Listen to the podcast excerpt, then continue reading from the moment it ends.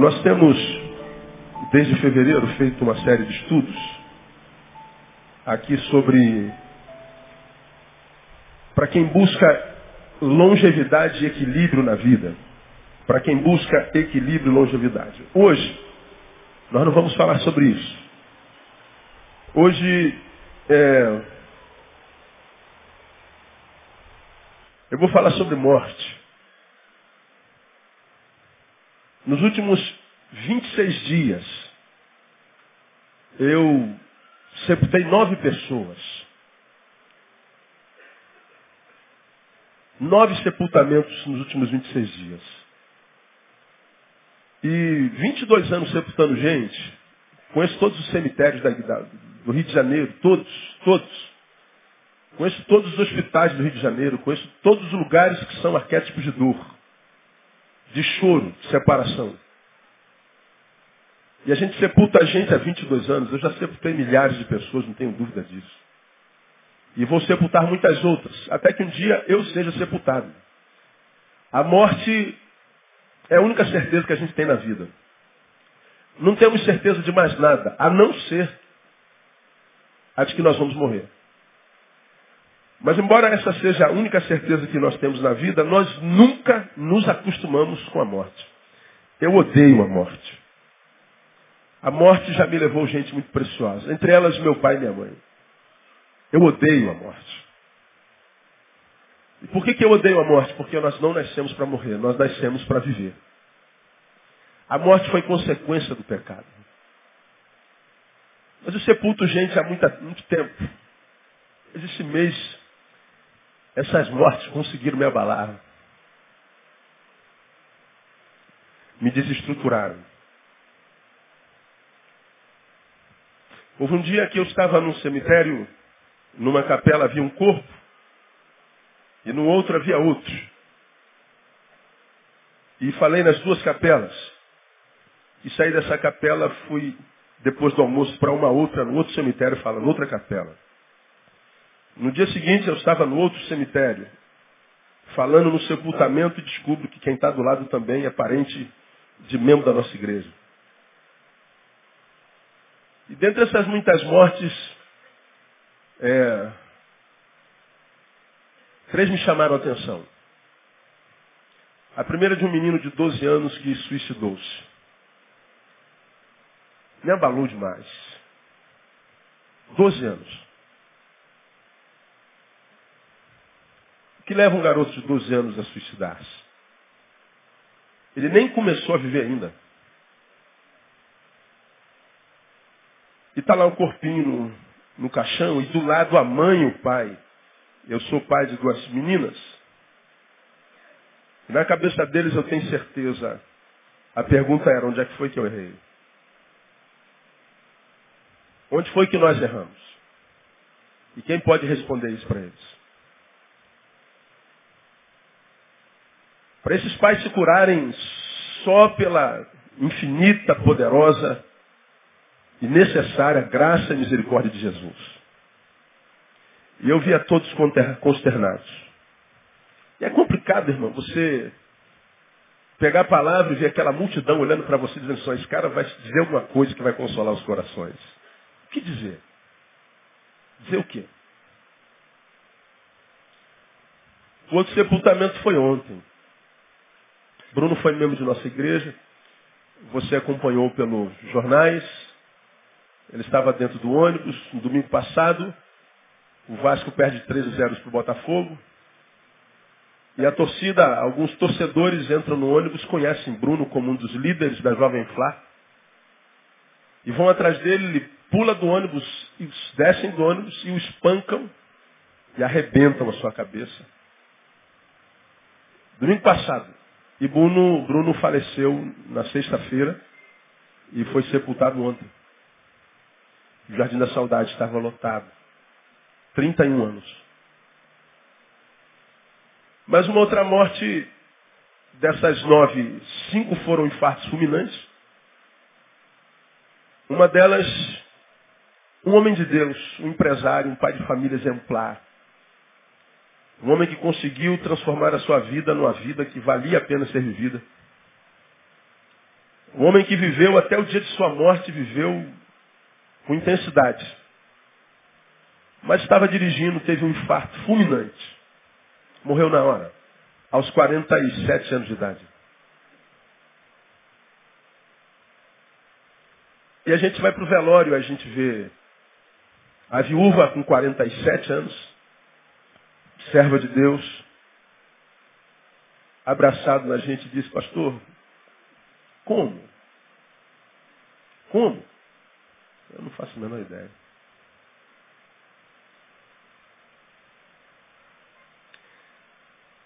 Ah,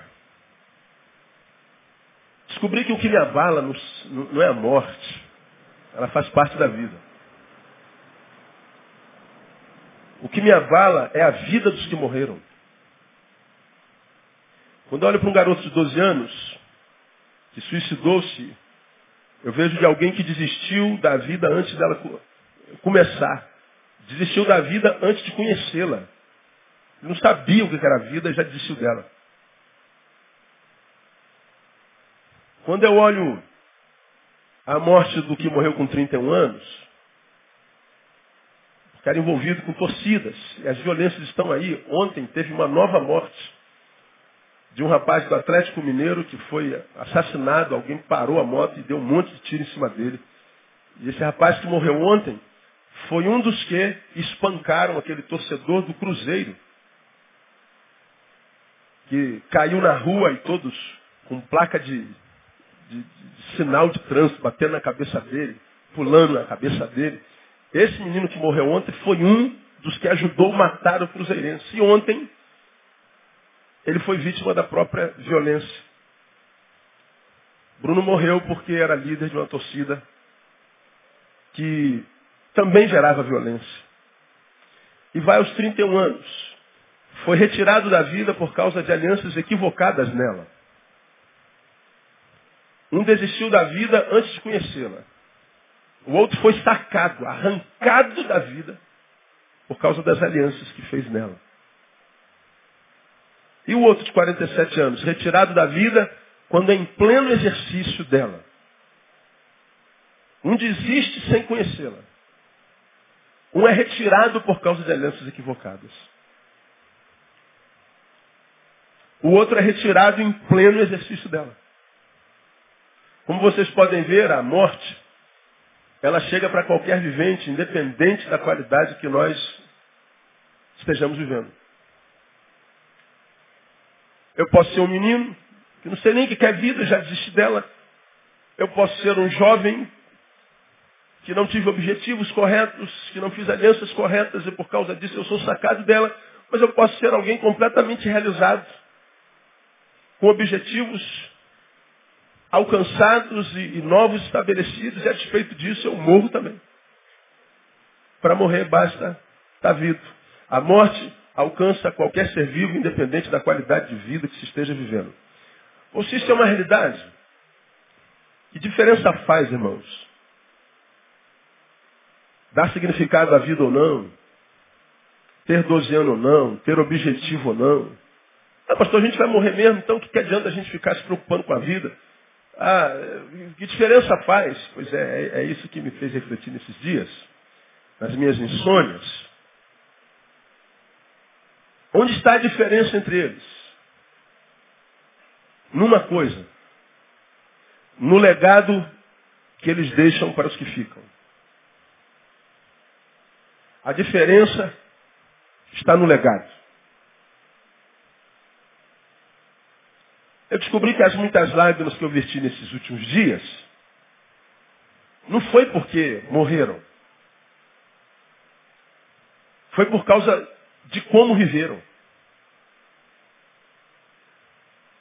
E por causa do fato como viveram, deixaram o legado para quem continua vivendo. A pergunta que eu acredito que o Espírito Santo colocou na minha cabeça foi o seguinte, Neil, o que, que você quer escrito na sua lápide quando você morrer? Qual é a memória que você quer que tenham de você depois que você partir? O que, que vão dizer de você?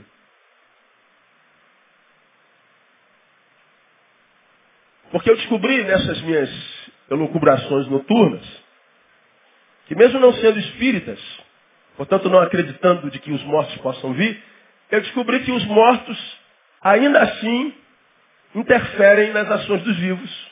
Peraí, pastor, que é isso? Onde o senhor está tirando isso? Sim. Claro que interfere. Enquanto legado. Enquanto leitura. Porque eu estou lá no velório do menino de 12 e está todo mundo perplexo. Como pode? Como, como isso pode ter acontecido? Sabe-se que foi bullying. Mas tantos de nós sofremos isso na escola, tantos outros meninos sofrem e nos sucumbiram. Transcenderam. Quando nós vamos ao velório do de 31, a gente ouve um monte de gente, meu Deus, desperdiçou a vida a troco de nada. Covardia do inferno. Mas a despeito disso, morreu por que causa? A gente pega o homem de 47, morreu da mesma forma, mas que legado deixam para a vida? Quando a gente vê esses filmes épicos de batalha, como Troia, como, como outros desses épicos de guerreiros que lutavam com espadas e arco e flechas, os guerreiros lutavam tão somente pela memória do seu nome e pela eternidade. Lutavam não por aquilo que eram, mas por aquilo que eles continuariam a ser na memória daqueles que ouvissem a sua história. Valeria a pena entrar na guerra, valeria a pena entrar nessa batalha, e não só por causa da batalha e pelo que a gente está lutando, mas por causa do legado que a gente deixaria para a posteridade pela história que contariam do guerreiro. E era um negócio de muita honra, interessante. Alguns desses guerreiros são falados até hoje. Suas histórias são contadas até hoje. Seus feitos foram reproduzidos de geração em geração. A história de superação, a história de coragem, a história de, de objetivos traçados e de compromissos com eles é, efusivos de modo que, que morre-se em torno do objetivo traçado, porque ele, ele estabeleceu um alvo, ele vai a, atrás desse alvo e morre atrás desse alvo. Essa pessoa morre, mesmo depois de morto. A sua vida continua influenciando a tantos. A diferença da morte de cada um não está no fato de ter morrido, mas na forma como se viveu no legado. Como eu lido com gente todo dia, todo dia, de manhã à noite, há 22 anos, lidando com dor e, e, e separações e traumas e, e interrogações na vida, a gente se encontra com muita gente que está profundamente doente, o médico desenganou, mas a gente se encontra com essa pessoa desenganada com a enfermidade para a morte, e essa pessoa se apega à vida e diz, eu vou lutar, pastor. Eu vou viver. Eu quero viver. Eu tenho algo a cumprir nessa vida ainda. A gente vê pessoas apaixonadas pela vida. Querendo lutar contra aquilo que quer ceifar-lhe a vida. E a gente se anima pela força daquela pessoa. E ainda que ela morra, a força de vontade dela nos estimula. Nos anima a continuar. Por outro lado, a gente vê gente que não tem enfermidade nenhuma. Tem saúde, tem possibilidade de transformar a sua vida numa vida que pode influenciar a tantos vivos que com ele convivem, mas que mesmo depois de morto, ele pode continuar abençoando muita gente pelo simples evento, pelo, pelo, pelo simples testemunho, pelo legado que deixa. Mas, a despeito daquele que está doente e quer viver, tantos desses desperdiçam a vida numa causa que não leva a lugar nenhum. Uma vida sacrificada ao nada ao nada. Que vivo não deixou nada. E depois de morto não dirá nada. É uma memória que se apaga da história para sempre. E é isso que me faz sofrer. Ver o quanto nós, cristãos, temos entre todos os povos da terra acesso àquele que é o nosso Criador, que é fonte da vida, que disse para nós, olha, eu estou com vocês todos os dias, até a consumação do século. Eu vim para que vocês tenham vida e vida com abundância. E a despeito de sermos esse povo que temos essa promessa, e a parceria de um Deus que nos chama de filho, mas diz assim, eu não quero chamar vocês de servo, eu quero chamar vocês de amigos, e amigos não têm segredo um para o outro. Ele está dizendo, eu quero uma relação de intimidade, e a despeito disso, a gente vê tanta gente jogando a vida pelo ralo, desperdiçando como se fosse uma coisa de só menos importância. Esse desperdício de vida me faz sofrer bastante. Talvez não por causa de mim, porque eu não desperdiço nem um segundo da minha vida, vocês me conhecem. Eu não jogo um, um minuto, só temos uma vida para viver. Não acreditamos em reencarnação. Lembra que eu preguei sobre aqui? Ah, sobre isso aqui? Tentei me converter ao Espiritismo, mas não deu. Porque tem uma doutrina saborosa, que é a reencarnação. Desperdicei minha vida agora, não tem problema, eu vou voltar, tenho segunda chance, mas para a gente não rola. Na Bíblia que nós cremos está escrito, ao homem está ordenado morrer quantas vezes? Uma vez. Depois disso vem o quê? Juízo. Então só temos essa vidinha para viver. Só umazinha. Que é um hiatozinho no tempo, assim, vup, vapt, vupt. Acabou. É um, a Bíblia chama de bafo. Vaidade de vaidade, diz o pregador, tudo é vaidade. A palavra vaidade já preguei aqui é bafo. A vida é um bafo. Diferente de vento. Porque o vento eu posso pegar, influencia o papel. Mas o bafo não mexe o papel. Não serve nem para mover um papel. Nós somos menos que um vento. E se a minha vida é um bafo, e tem uma parceria do Deus, que é o, a fonte desse bafo, que transforma esse bafo, essa vida, numa vida que vale a pena ser vivida, me amargura ver tanta gente desistindo da vida antes dela conhecer e entrando na vida e não estabelecendo alvos para, através deles, encontrar sentido para essa vida. Desperdiçando vida. Só temos uma vida para viver. Você só tem uma vida para viver. Eu tenho descoberto que a nossa morte não é o importante, mas o legado que a gente deixa depois dela. Se a gente for a Hebreus capítulo 11, versículo 4, não precisa abrir lá não. Diz que Abel né, ofereceu um sacrifício melhor do que o de Caim e foi aceito por Deus. De tal forma foi aceito o seu sacrifício que Abel, mesmo depois de morto, o que, que diz a palavra lá? Ainda fala.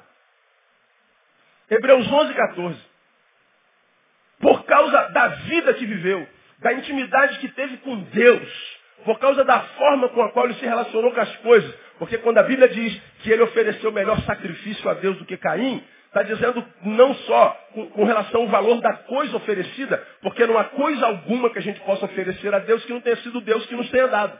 Então não tem a ver com a coisa. Tem a ver com a relação que eu tenho com essa coisa.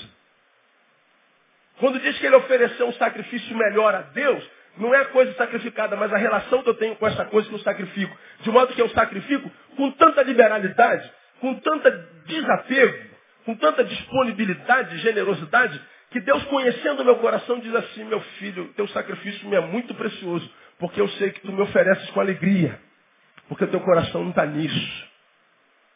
Desapego. E diz que por causa da forma como ele se relacionava com Deus, que era saudável, ele não era escravizado pelas coisas.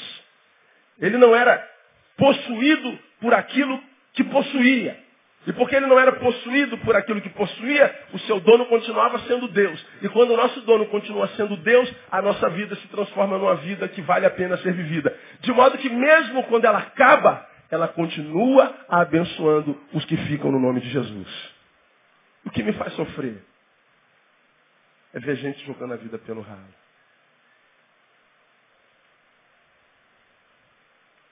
É ver membros como vocês, que até bem pouco tempo atrás estavam aqui, ó, nesse altar, ministrando. Hoje não consegue nem entrar no templo. Alguns de vocês que estão na porta não estão dentro, porque não tem lugar. Mas alguns de vocês não entram no templo há muito tempo.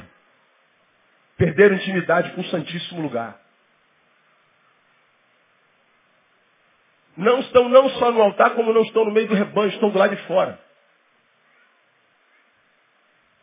Gente que já adorou, ministrou, cuja boca foi boca de Deus, hoje morreu. Alguma coisa na vida conseguiu mexer com as suas fomes.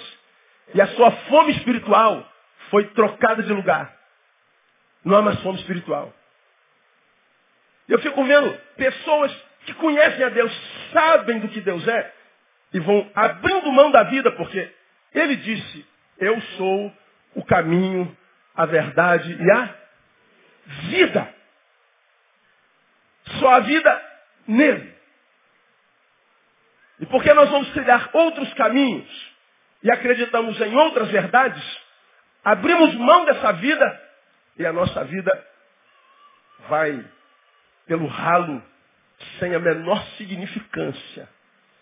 A velhice vai nos carcomendo, o corpo vai se tornando mais lento, os sonhos inexistem, portanto, razão para acordar nós não temos mais, e agora a gente se torna empurrador de vida, a gente vai empurrando a vida com a barriga. E chega no final da vida, independente se ela chega ao final aos 12, independente se ela chega ao final aos 31, independente se ela chega ao final aos 47, independente se ela chega ao final aos 60, o fato é que a gente vai empurrando a vida com a barriga e essa vida se torna inimiga, inimiga nossa.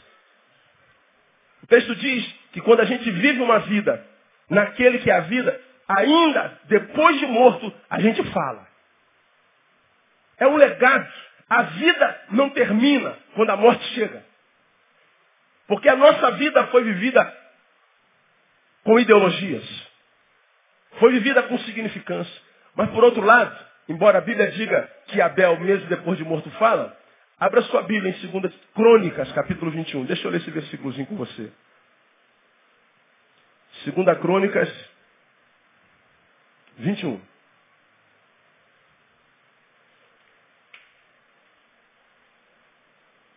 Já preguei nesse texto, você que é antigo aqui lembra dele.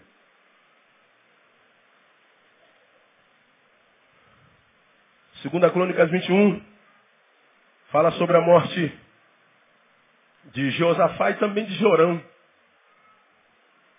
E a respeito de Jorão, está escrito assim, lá no versículo 20. 21, 20 de Segunda Crônicas. Tinha 32 anos quando começou a reinar e reinou oito anos em Jerusalém. Agora, olha a frase. Morreu sem deixar de si saudades. E o sepultaram na cidade de Davi, porém não no sepulcro dos reis. O que, é que estava escrito na lápide de Orão? Morreu tarde. Nasceu, morreu e não viveu. Não deixou saudade. Não há mais nada sobre Jorão. Porque Jorão, embora tenha sido rei, não foi sepultado nos sepulcros dos reis. Por quê, pastor? Porque a vida dele foi insignificante. O que, que você quer escrito na sua lápide? Quando você for plantado na terra como uma semente, que tipo de árvore você quer que brote dali? É nisso que a Bíblia diz que nós precisamos também pensar. Porque se depois de morto, eu continuo falando, se depois de morto ainda pode estar registrado sobre mim que não há significância nenhuma na minha vida, eu sou saudade, está dizendo que quando Jesus diz que veio para que nós tivéssemos vida, vida com abundância, ele está dizendo capacidade de ver uma vida que enquanto viva, ela seja de plena densificação, seja de abençoar vidas, mas que quando também termina, ela continue enquanto legado, enquanto testemunho, abençoando tanta gente. Eu estava no velório do menino, havia muito choro. E muita perplexidade, porque não se entende como ele pode ter deixado a vida antes de tê-la começado. No outro é, velório de 31, muita revolta. Muita vontade de vingança. Muita vontade de pagar com a mesma moeda. Mas ao mesmo tempo a gente ficava pensando, morreu em torno de que projeto? No velório de 47 anos, estava lá pessoas chorando, mas um monte de testemunhos. De quanto aquele homem foi bênção, de quanto foi referencial, de quanto abençoou, de quanto esteve presente na vida de tanta gente, de como ele saiu de uma, de uma comunidade muito pobre, foi criado numa favela e se tornou um empresário renomado, endinheirado, mas que a despeito do dinheiro que tinha, nunca foi possuído por esse dinheiro. Quando ele tinha o seu dinheiro na mão, todo mundo sabia quem era dono de quem. E todos sabiam que ele era dono do seu dinheiro e não o seu dinheiro dono dele. Como passou pela terra em tão pouco tempo e abençoou tanta gente. Eu nunca vi tanta gente no enterro como daquele homem. E de gente dando glórias a Deus, a despeito de ter ido tão cedo, 47 anos. Um ano mais velho que eu. E aí a gente sepulta nove em 20 dias. E a gente vê os tipos de morte. E a morte já nos, nos, nos dói porque é o nosso futuro. Mas o que mais dói é ver o que tantos de nós temos feito com a vida que Deus nos deu. Irmão, se Deus lhe trouxe a vida, Ele lhe trouxe a vida para viver a vida da melhor maneira que você puder viver. E quem não vive a vida assim, peca.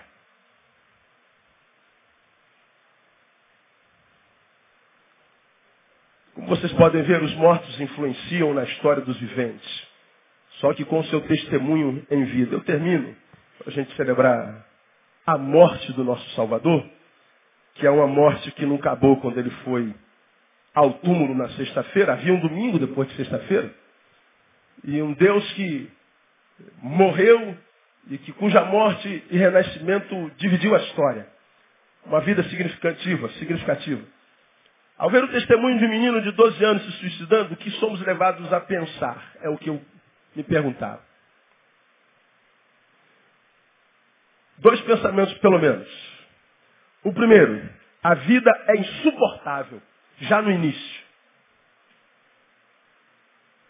Porque para o menino de 12 anos discípulo que a vida é insuportável. Bom, estão aí os filósofos, os pessimistas, vendo a vida sempre pelo lado pessimista. Que viver é sofrimento. E ele é um sofrimento já no início. A vida é insuportável. É, esse pensamento é possível. Mas podemos ter um outro pensamento. Posso desistir antes mesmo de começar. Muda alguma coisa? Muda tudo, eu explico para você. Quando eu olho para o corpo do menino e digo assim, a vida é insuportável já no início, eu estou transferindo o meu pensamento para a vida. Agora, quando eu olho para ele e digo assim, cara, nós somos tão fracos e frágeis que a gente pode desistir antes de começar, eu não estou mais pensando na vida, eu estou pensando em mim. Quando eu penso em mim e minhas posturas, aí eu tiro o foco da vida, porque a vida, ela não é boa nem má. A vida não é positiva nem negativa. A vida é vida. E cada um a vive da forma como quer. E dependendo da forma como você vive, é que ela vai ser boa ou má. Agora, como Deus é o Criador da vida, Ele nos criou para que essa vida fosse parceira, fosse bênção para nós. Viver é um privilégio. Estar vivo é uma coisa gloriosa, maravilhosa. Agora, quando é que essa vida encontra sentido? Quando da nossa postura. E quando eu olho para mim e digo, meu Deus, eu posso matar uma área da minha vida antes de começar. Eu posso matar um projeto antes de iniciá-lo. Eu posso matar uma coisa no seu embrião. Depende da minha postura. Então não cabe a ideia, meu Deus, a vida é insuportável, a vida é terrível, a vida é impossível de ser vivida, felicidade não existe. Aí tu vai ler Oscar Wilde, aí perguntam para ele, você é feliz? O cara é pessimista até a morte até a morte. Só que quando nós somos cabeção, nós somos filósofos, nós somos pensadores, e não conseguimos transformar a nossa vida numa vida que vale a pena, aí a gente poetiza a coisa. A gente filosofa a vida. E a gente cria alguns jargões, algumas filosofias sobre a vida que impactam aqueles que gostam da, do peso da frase. Mas com frase bonita, com frase esquisita, com frase profunda ou sem frase nenhuma, o fato é que a gente foi infeliz e pronto. Não muda nada. Aí perguntaram Oscar Wilde, você é feliz? O tema era felicidade. Aí ele responde assim, felicidade? Para quê?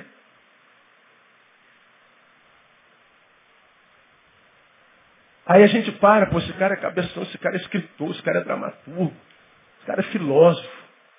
Felicidade para quê? Né? Porque a vida é tão sofrida mesmo.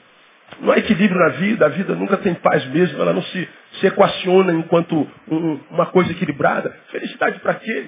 Felicidade são instantes, é verdade, mas cadê os instantes da tua felicidade, Oscar? Não houve nenhum instante de felicidade. Então a gente filosofa a tristeza. Filosofando ou não a tristeza, a gente continua triste uma vida insignificante.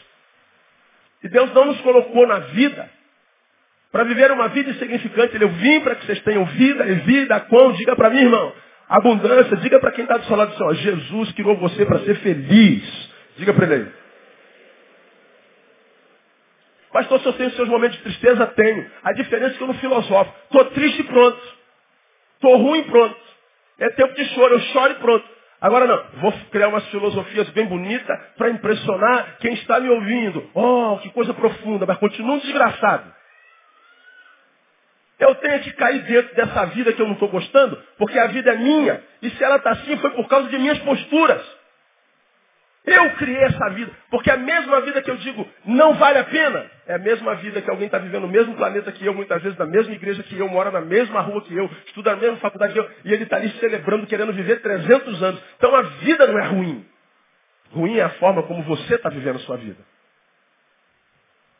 Eu posso olhar para o velório de 31 anos, porque é, foi tirado tão covardemente como foi tirado, e nós somos tentados a pensar o quê? Duas coisas. Que a vida é completamente injusta. Como pode, pastor, uma covardia dessa? É verdade.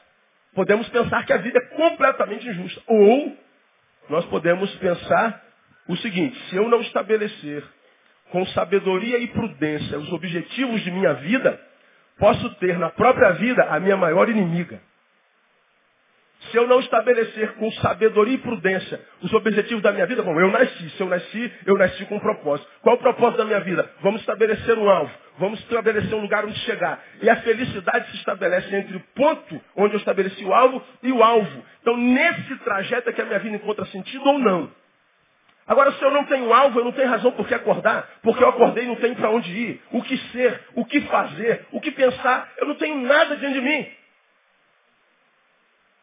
Aí o que, que acontece? Eu nasço, morro sem ter vivido. A existência não se transforma em vida. Porque não há objetivo, não há um alvo, não há um sonho, não há uma causa para acordar. E quando eu, com sabedoria, discernimento, não estabeleço esse alvo, não justifico o fato de existir, eu tenho na própria vida a minha maior inimiga. E aí eu tenho que filosofar. Felicidade para quê? A vida é angústia mesmo. É, também. Mas a vida é alegria também, irmão. Eu estive em muitos velórios esse mês, mas eu estive em alguns berçários também. Como falei ontem, na morte do, do querido Bruno. Às vezes nós achamos que a morte é castigo. Se morte fosse castigo, muitos de nós já não éramos mais para estar aqui. Mas estamos. E por que, que o castigo não veio? Porque morte não é castigo. Morte é uma etapa da vida. Agora, ela não é problema maior para quem viveu. Morte é problema para quem não viveu. Agora, se eu sei que eu estou vivendo uma vida que vale a pena, transformei a minha vida numa vida que, que, que é significante para quem está comigo agora e vai continuar significante para quando eu for, a morte não é problema nenhum, porque eu sei que mesmo depois de morto, eu vou continuar falando no nome de Jesus, enquanto memória e testemunho. Termino. Quando vemos uma vida plena de, de, de, de ascendência, de, significância, quando nós vemos uma plena, uma vida no, no, no auge da, da, da sua plenitude sendo levada, como de 47 anos, sei que nós somos levados a pensar. Que adiantou ser justo? Que adiantou planejar? O que, que adiantou estabelecer alvos, objetivos? Morreu do mesmo jeito. O que, que adiantou, pastor? A vida continua injusta. Ou nós podemos pensar, vale a pena viver objetivamente, porque só assim se consegue viver a vida até o fim mesmo que ela seja muito curta. vale a pena estabelecer objetivos? Sim, porque só com eles, irmãos, a gente vive a vida, vive a vida até o fim, ainda que ela seja muito curta. Porque você ouve uma frase aqui dominicalmente. Nós somos uma geração que morre antes da morte chegar. Morre antes da morte chegar. Como é que eu consigo viver até o fim, mesmo que eu morra só com 47 anos? Quando a minha vida tem significância. Quando a minha vida é planejada, quando a minha vida não é empurrada com a barriga. Quando a minha vida não é uma vida para si mesma, mas é uma vida compartida, uma vida compartilhada. Uma vida que tem mãos que abraçam. Uma vida que tem ouvidos e ouvem. Uma vida que tem boca e fala. Uma vida que tem pés e corre ao encontro. Uma vida que é vida compartida. Porque se a vida que, a, que Deus me deu não é compartilhada, ela faz de si o seu fim mesmo uma razão para acordar.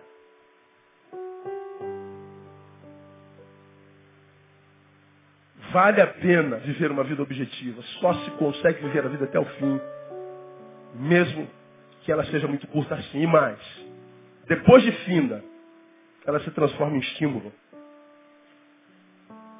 Pessoas que morrem, morrem, mesmo depois de sepultadas, elas continuam na gente pro resto da nossa vida.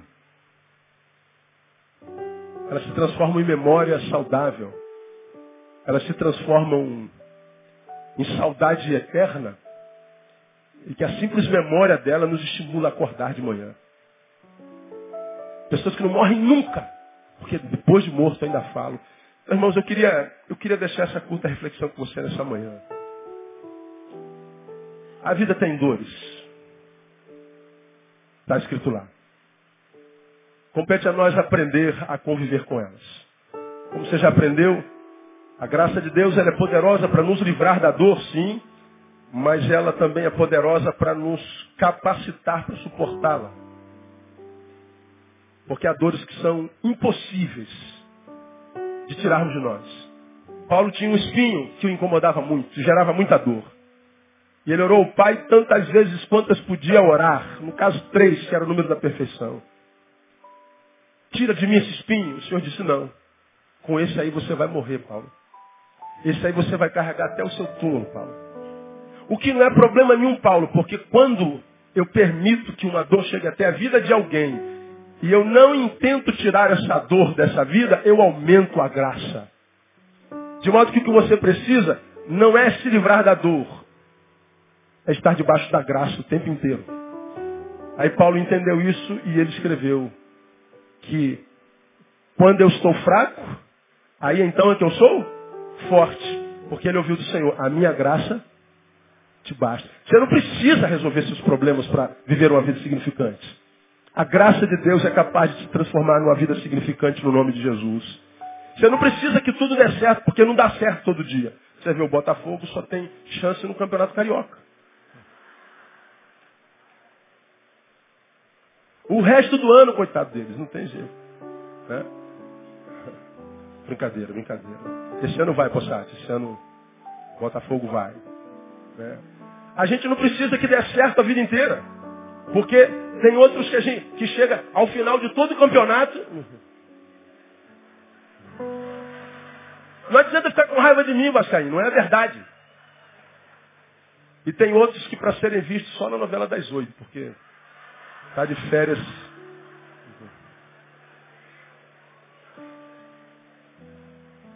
É um bairro da Zona Sul, né? Flamengo. Agora, eu preciso que meu time seja campeão todo, todo ano? N não é campeão todo ano. Eu tenho que passar em todo concurso que eu faço, não sou reprovado no monte deles. Preciso estar no peso? Não, não preciso estar no peso. Eu preciso estar debaixo da graça de Deus sempre, porque a graça de Deus basta. E o que, que acontece com a maioria de nós? Por causa dos problemas, nós vamos nos retirando da comunhão. Nós vamos saindo de debaixo da graça. Nós vamos tentando dar um jeitinho na nossa vida. E a vida vai fugindo da gente. E daqui a pouco a vida vira inimiga. E a gente tem que acordar toda vez com o sacrifício. Meu Deus, acordei mais uma vez. Ô oh, vida, ô oh, azar, ô oh, vida. E a vida se torna um enfado, porque essa vida virou uma inimiga. A vida só é boa para quem é bom com ela. Então, meu irmão, você vai morrer, cara.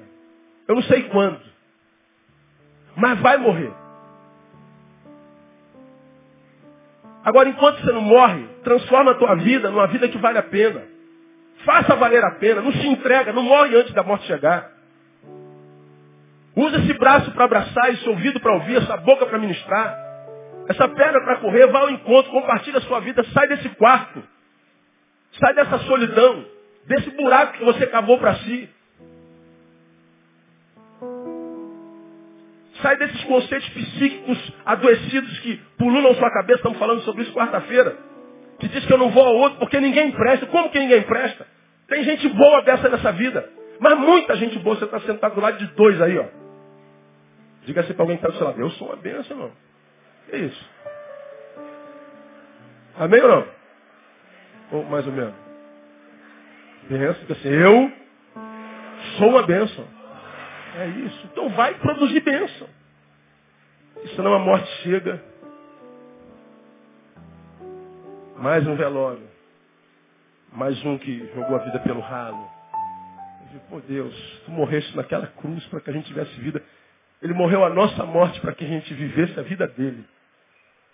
Ele cumpriu a parte dele na aliança, a gente não cumpre a nossa. Então vai transformar a tua vida numa vida que vale a pena. Porque tem muita gente boa nesse mundo, tem gente boa demais. Tem gente maravilhosa, vale a pena, a vida é linda, a vida é saborosa. Tem seus percalços, suas dores, suas tristezas. Mas não está difícil demais, como você já aprendeu, não tem livro nenhum no mundo que está dito que seria fácil. Aonde está escrito que seria fácil? Quem falou? Qual foi o filósofo? Qual foi o Deus? Qual foi o Jesus? Qual a Bíblia? Qual o livro? Qual ciência?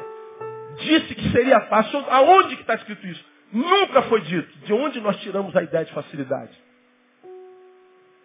Agora está dito que ele adestra as minhas mãos para peleja meus dedos para a guerra. Então que venham as guerras, eu estou preparado para elas. Que venham os inimigos. Deus já me fez guerreiro, já me fez campeão. E para nós muito mais, a gente vai entrar nessa guerra e já sabe como é que acaba essa novela, irmão.